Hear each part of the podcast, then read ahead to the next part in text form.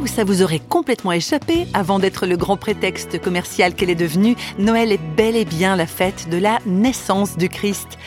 Réflexion faite si on sait plus ou moins, suivant nos connaissances de l'histoire biblique, que Jésus est né à Bethléem, en Judée, la Cisjordanie actuelle, on ignore souvent que ses parents et lui ont dû fuir en Égypte. Et oui, le Christ a été un réfugié pendant la première période de sa vie. Voilà qui a frappé notre invité Éric Lecomte. Après des années de technique au service de grandes entreprises internationales, cet ingénieur helvétique s'est engagé dans le soutien aux personnes persécutées pour leur foi en Jésus-Christ.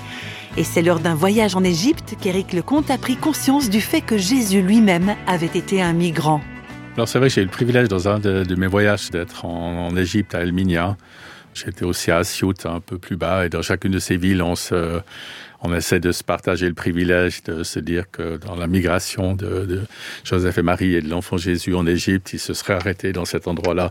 C'est vrai que c'est quelque chose qui m'avait, qui m'avait personnellement touché de me dire... Euh, voilà, Jésus, bien sûr, s'il est universel, mais il est quand même né dans un endroit précis à Bethléem. Euh, on peut s'imaginer à un certain moment, effectivement, ce que ça représente, qui doit en fait partir parce qu'on veut le, veut le mettre à mort. Donc c'est vrai que l'origine de la foi chrétienne part d'un fait qui est des fois choquant, c'est-à-dire parce qu'on aimerait imaginer qu'il ait été accueilli, que tout, soit bien passé, mais effectivement, il nous introduit dans une dimension de la foi chrétienne qui est peut-être moins moins connu, mais une réalité de se dire que si lui n'a pas été reçu, peut-être que moi je peux ne pas être reçu.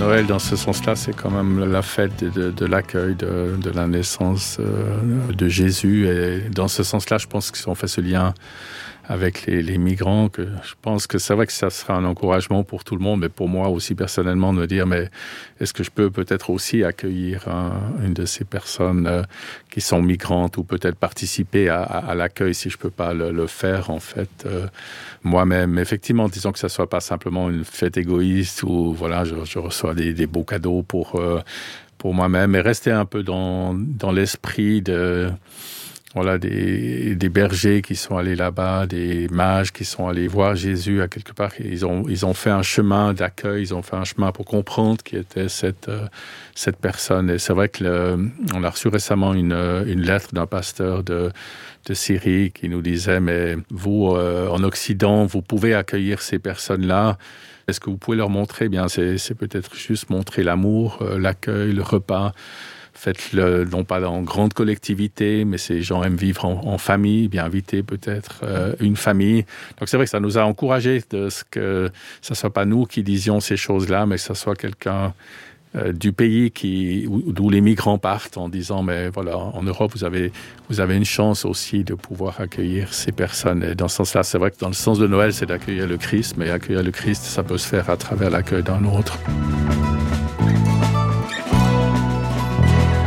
L'accueil. Oser accueillir l'autre, que ce dernier soit réfugié ou non. Ce n'est peut-être pas si compliqué que ce qu'on croit. Accueillir en période de Noël ou tout au long de l'année.